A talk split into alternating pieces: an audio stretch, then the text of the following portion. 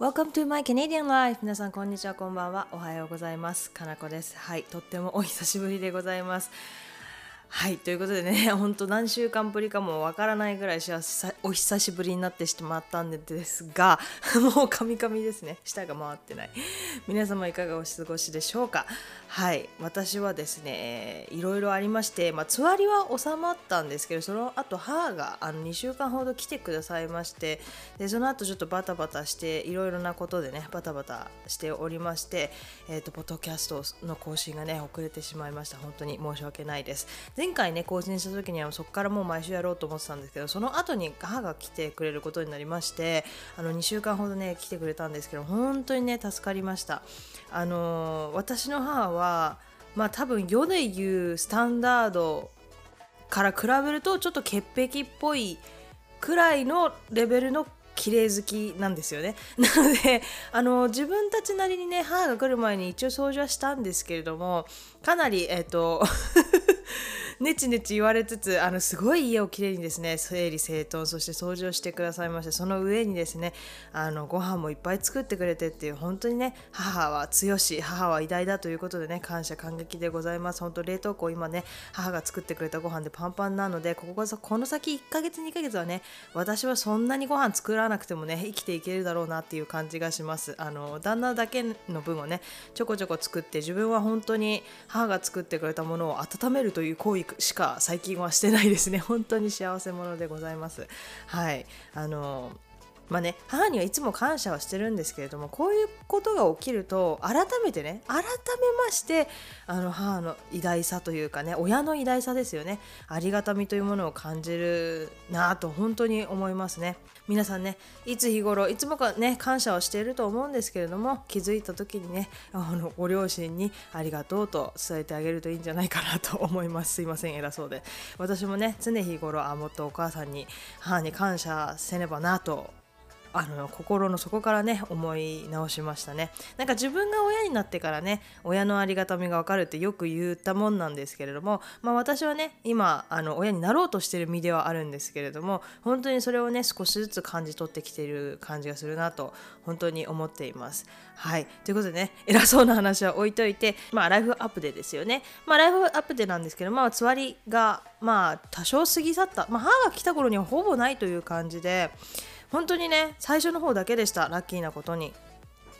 なのですごくね私はねラッキーというかまあ普通平均の人と一緒ぐらいだと思います。最初の3妊娠34ヶ月ぐらいまでちょっとつわりがあってで今あの5ヶ月なんですけれどももうつわりはほぼないですね。だからだけどお腹がちょっと膨れてきたので多分胃が圧迫されてるのか量が食えないっていうのがありました。ある量が食べれないっていうのがありまして、まあ、それはね多分すごいしあ至極普通のことだと思うんですけれどもそれでも普通昔のねあの気分で量を食べてしまうとすごい気持ち悪くなってしまう。なんか食べ過ぎた時の気持ち悪さっていうんですか？それを感じているのであ食べ過ぎてはダメだなとあの毎回ね後悔しております。はい。未だにな全然慣れていませんね。はい。先週じゃない今週かな？ detailed ultrasound ultrasound エコーですね。に行ってきたんですけど20週目の。行ってきたんですけれどもまあ本当にね初心者なので赤ちゃんが動いた時とかの感覚もわからないんですよ。なんか蹴ったら本当にボコって蹴ったられた感覚なのかなと思っていたんですよね。でまあエコーの様子を見ていた時に、まあ、赤ちゃん結構動いているから技師の方がですねもうお腹赤ちゃん動いてるの分かるでしょうって言われたんですよ。え全然分かんないですって言って、まあ、2人で見てたら赤ちゃんがしゃっくりをしたんですよね。でしゃっくりをした時にピクンって感じたんですよお腹に確かに。でもその感じは今までも感じてたものなんですけどもそれを私は赤ちゃんだと思ってなくてなんかお腹が膨れてくるじゃないですか。で膨れてくるからそのお腹の筋肉の痙攣だと思ってたんですよ私は。ずっと。だけどあこれは赤ちゃんが動いていて感じているあの痙攣みたいなものなんだっていうことにその時ですね気づきましてあこれならずっと私感じてましたって言ったらあやっぱりそうだよねって言われましてこの赤ちゃんよく動いてるもんって言われ言われたんですよね。なので元気に動いてるということでねあの安心したと同時にやっぱりあの初心者ママっていうんですか何事も初めてだと本当に何もわからないんだなとね 改めて思いました。はい。であの今週のトピックなんですけれども 多分ね今ねこれ上がってる時にはもうだいぶいつの話だよっていうぐらい遅いトピック。まあでも、まあ、一度も触れてない触れたことのない私のチャンネルで触れたことのないトピックではあるかなと思いましたのであの取り上げようと思いました。はいまあタイトルの通りねあのまあ、アメリカの銃撃事件の話なんですけれどもなんか、まあ、知らない方もいらっしゃると思いますのでね。先々週からまた小学校かなんかで銃撃事件がありましてあの死者数がね相当出たということで、まあ、ニュースに、ね、なって日本でも放映されたと思うんですけれども、まあ、かなり怖いなと。なんか改めて私はなんかアメリカ怖いななんかねこのポッドキャストのチャンネルではやっぱりバイアスがかかってしまって私はねカナダに住んでいるのでどうしてもアメリカは怖い国だとかアメリカはよりもカナダがここがいいっていうことを多くね言ってしまう節があるんですけれども、まあ、ちょどっちもね完璧な国はないので、まあ、全然カナダアメリカより優れてるかって言ったらまあそういうわけではないんですけどまあここのトピックに特化したらやっぱりアメリカは怖いなって私は思ったんですよね。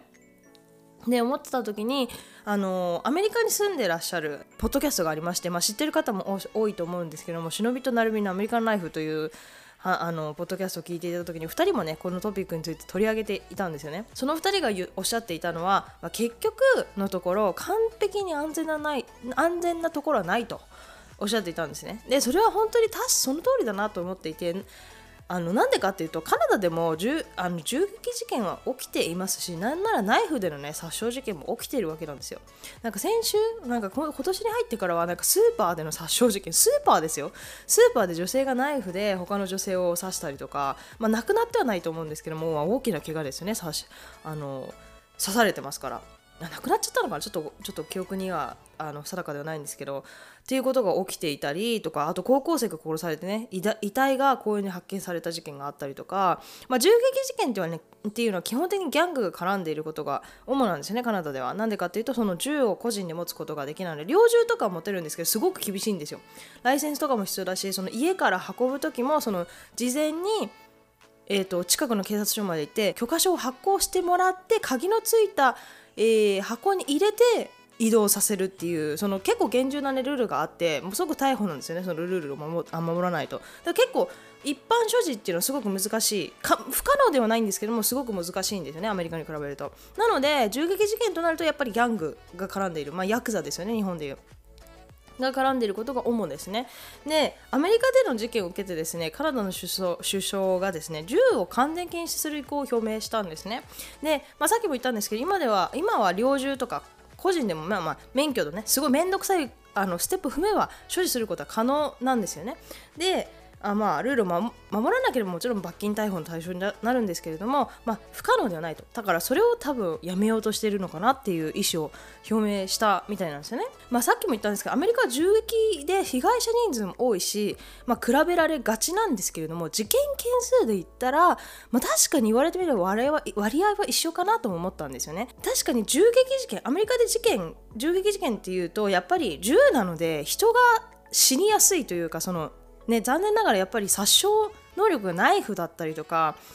人の拳よりも殺傷能力がもう明らかに高いので人が多く死んでしまうっていう意味ではその事件事件性というか事件の大きさが大きくなってしまうっていうところがやっぱ銃撃事件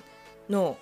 何て言うんですかねその大きくなってしまうもっと悪く見えてしまうところではあるんですけれどもその事件件数自体で言ったら確かにアメリカもカナダもそこまでね変わらないかもしれないですね。でアメリカでは、まあ、最近に入ってなんでか分かんないですけどその学校にね行って銃撃事件が起きるっていうのがすごく多いんですよね。アメリカでもこの子供が死ぬ原因が事故よりも銃殺の方が多いっていう確率とかが出されて統計がね出されていたりとかしていてそれぐらいね、まあ、頻繁に起きている事件だとでも実際にカナダでも私カナダの高校行ったんですけどもカナダの高校でもそのドリルっていうのがあってその日本だったら地震の避難訓練とかあるじゃないですか。カナダは違うんですよ。その 悪い人が学校に入ってきた時の訓練とかをするんですよね。だからドアの鍵を閉めるテーブルの下に隠れるで窓とかドアとか要するに外から見えるところをカバーするんですよね。隠して。要するに犯人が中に人がいるかどうかがちょっとジャッジできない、まあ、とにかく入ってこれないようにするっていうのが一番なんですけど、まあ、ジャッジできないようにするようにそのあの窓を隠すものがあるんですよ。板みたいな。それをパンパンってなんかかけてこうするんだよっていうあの避難訓練訓練はしたのを覚えてます。ねだから別にカナダは銃事件が少ないだけでそういうアメリカみたいにその学校にね悪い人が入ってきたりっていうことは多分多か少なからず起きていることだと思うんですよね。ただその起きたとしても銃じゃなかったりとかするので死傷者がそこまで出ない。アメリカよりも。なのでそうすると、まあ、カナダの方がちょっと安全、まあ、銃ができないという意味では銃がないという意味では、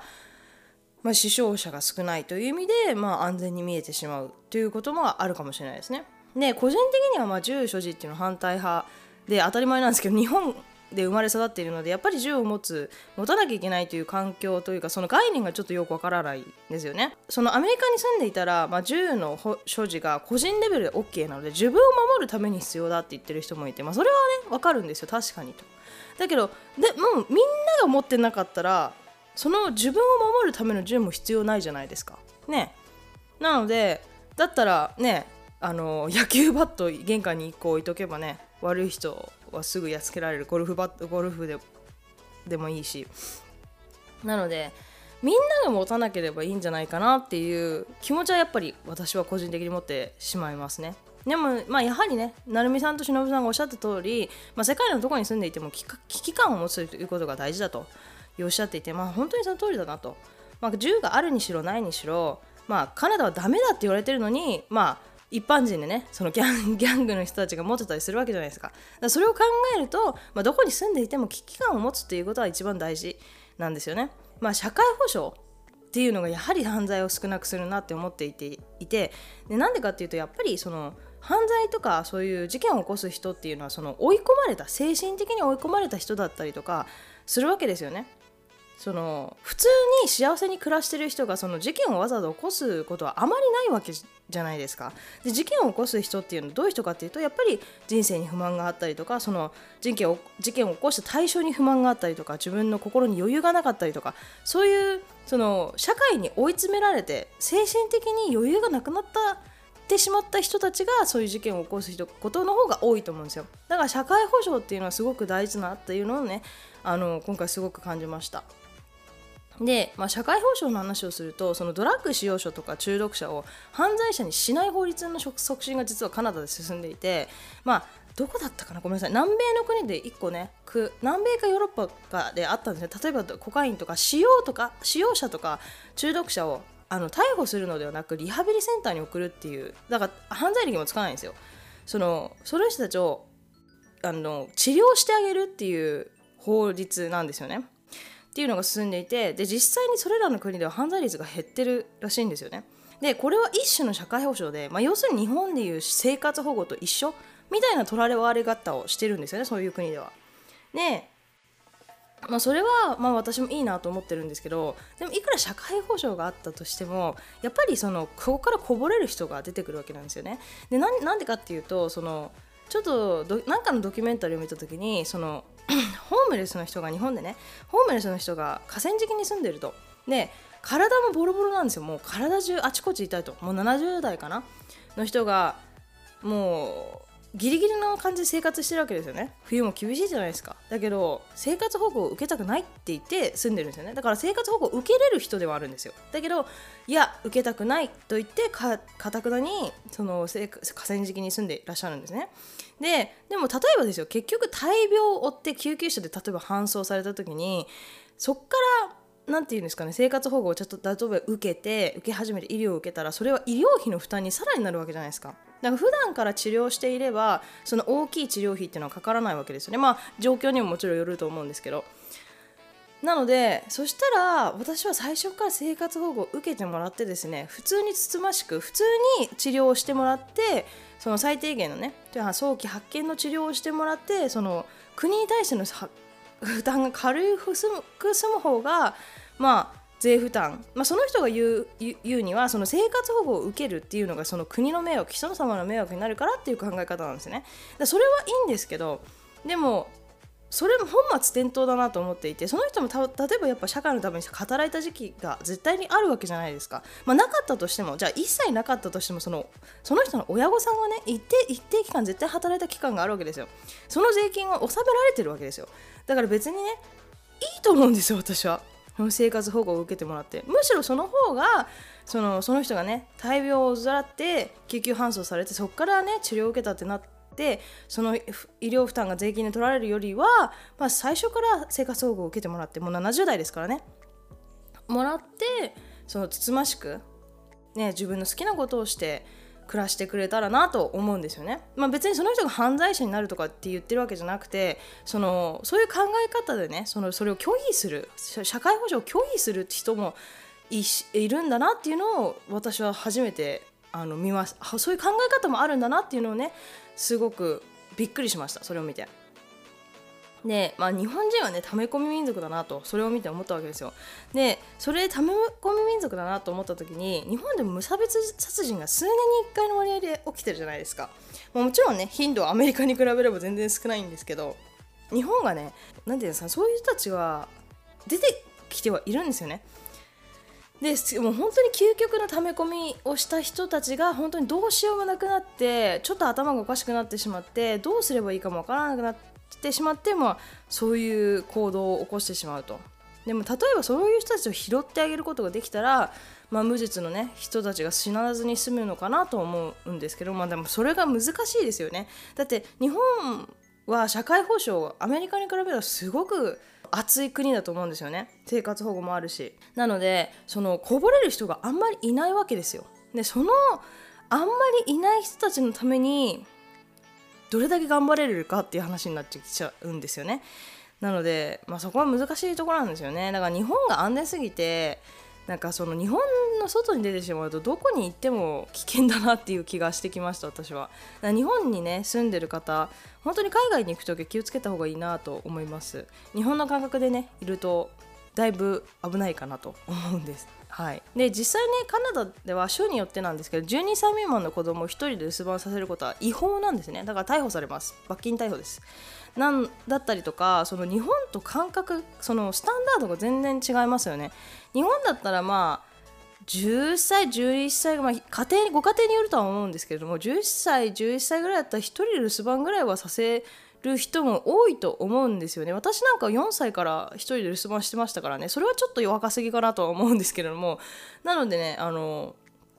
こういうところがね法律でちゃんと決まっているカナダっていうのはやっぱりそれ治安だったりとかその動物虐待の感覚だあ動物虐待じゃないごめんなさい、えっと、児童虐待のね感覚が違ったりとかそういうところから来てるんですよね。ねアメリカと同様にその学校の送り迎えはまた、まあ、スクールバスが必須ですし、まあ、自分で送るかスクールバスかなんですよね。でまあでもバンクーバー周辺はわりかし公共交通機関が北米の中で発達している方なので、まあ、高校生くらいになるとバスとか電車で通ってる子が多い印象なんですけれども、まあ、日本で見るようなね小学生が1人で登下校している姿はあの絶対に見ることはないですねマジで。あのー、一番若くてもやっぱり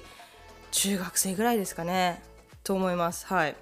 なのでそんな感覚でねそんな日本から出てしまうと海外をね逆にかなり住みにくいという風に感じる可能性はあると思います。はい、なのでねそのアメリカに行くのもそうですけど他の国に行くのもそうですけどまあ、どの国もね日本よりは危ないんだととか日本がすごく特殊で安全な国なんだっていうところを頭に入れといた方がいいかもしれないですね。まあ忍さんとね成美さんのもおっしゃっていたようにまあ、安全完全に安全なところはない。日本でさえそういう殺傷事件は起きてますからまあ危機感を持つということがね大事なのかなと思います、はい、ただ単にアメリカが銃撃が多いから、まあ、アメリカ全土が危ないかっていったらそういうわけではないですしそういう銃撃事件が各,、ね、各地域で毎日何ていうんですかその前学校で起きてるわけではないですしやっぱり事件性として大きくなってしまうことは事実だし頻度が多いことも事実だけれどもだからそれだからといってアメリカ全土がねあの治安がもうめちゃくちゃ悪いんだっていうわけではないので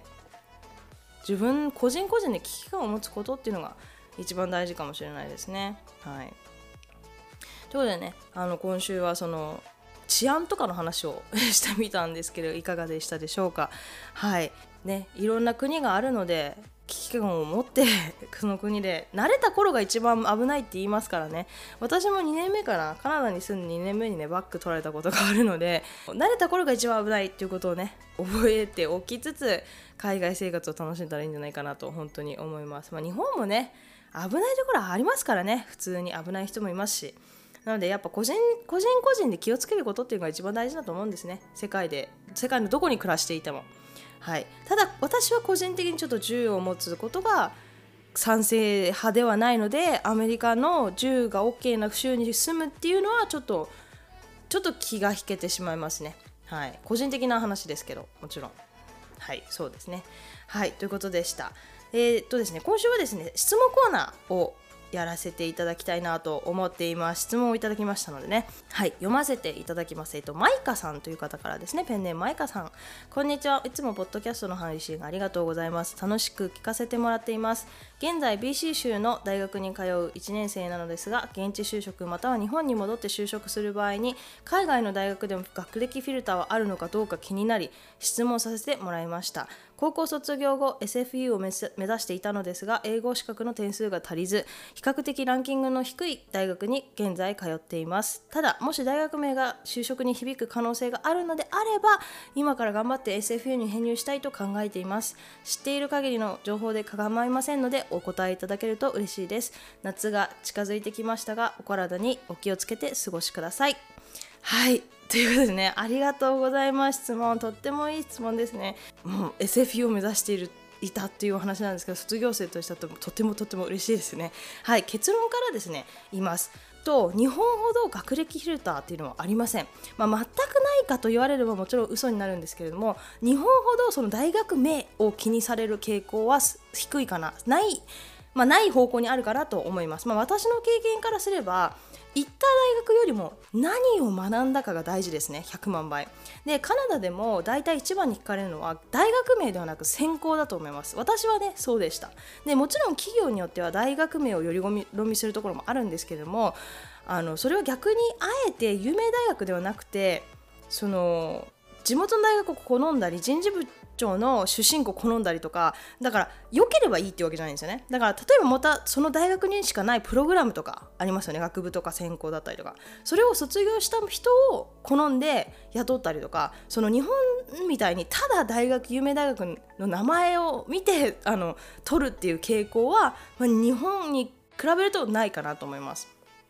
で次にですねカナダでは学歴と同時にまあ、同時というかそれ以上に経験をねすごく重要視するんです就職において。でそれは大げさに言えばなんか高卒でも大学で専門を学んだ卒業生にも負けない職歴や経験があれば雇ってもらえるっていうことなんですよね。そして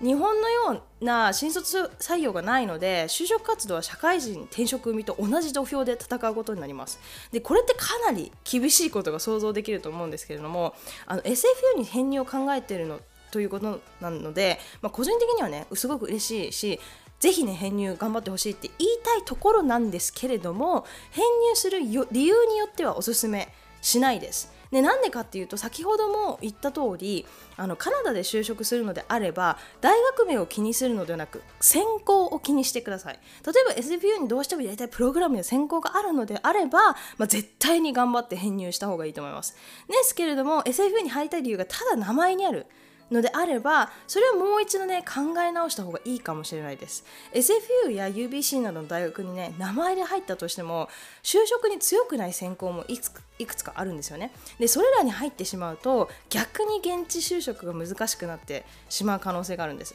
でですが、まあ、これはねあくまでも現地就職カナダで就職をする場合の話なんですね。でもしも日本で就職を考えているのであればまあ、日本はねご存知の通り専攻よりも大学名なので SFU 編入は絶対にね多少なりとも役に立つはずです、まあ、でも海外大学卒業っていうだけでかなり優遇されるのでそこまでね気にされることはないと思うんですけれども、まあ、SFU の方が、まあ、知名度は確か日本でも高いのかなと思うので、まあ、個人的な意見ではあるんですけども私は卒業直後の現地就職、まあ、カナダ就職ですよねはおすすめできないですね。なんでかっていうと、まあ、日本で1回新卒海外大学卒業っていう超優遇されるカードですね。それをカードを使って日本にある外資で新卒でね入って経験を積んだ後にカナダに戻ってきて就職した方が断然その時の方が有利ですしかなり就職就職活動が楽になります。なのでこれはね本当にマイカさん次第だと思うんですけれども今一度ね自分が何を勉強したいのか今行ってる大学の専攻が自分が好きなものなのかそしてどこで就職したいのかを考えて決めたらいいのではないかなと思います。で私個人的にはもう一度やらやり直せるのであれば日本就職しますまず。確か大学学士を取ると3年間ワークパーミットもらえるんですけどそれ確か1年か2年猶予があったはずなんですよね。卒業してからそのアプライするのに。例えばじゃあ1年間だけだったとしてもその日本で就職して例えば日本の外資に頑張って入って1年間ねそのバリバリ働いてあの経験があってまたカナダに戻ってきてえー、就職するのと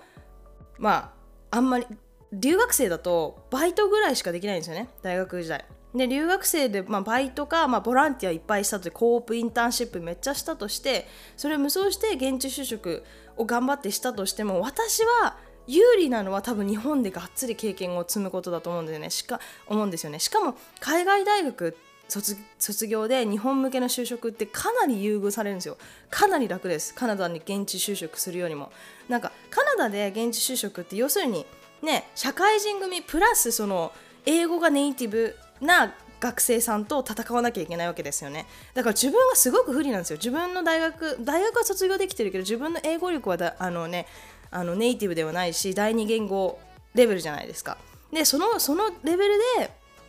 まあ、ネイティブの人と普通の人と戦わなければならないと。だけど日本就職日本に向けての就職をすると逆に有利になるわけですよね。なんでかっていうと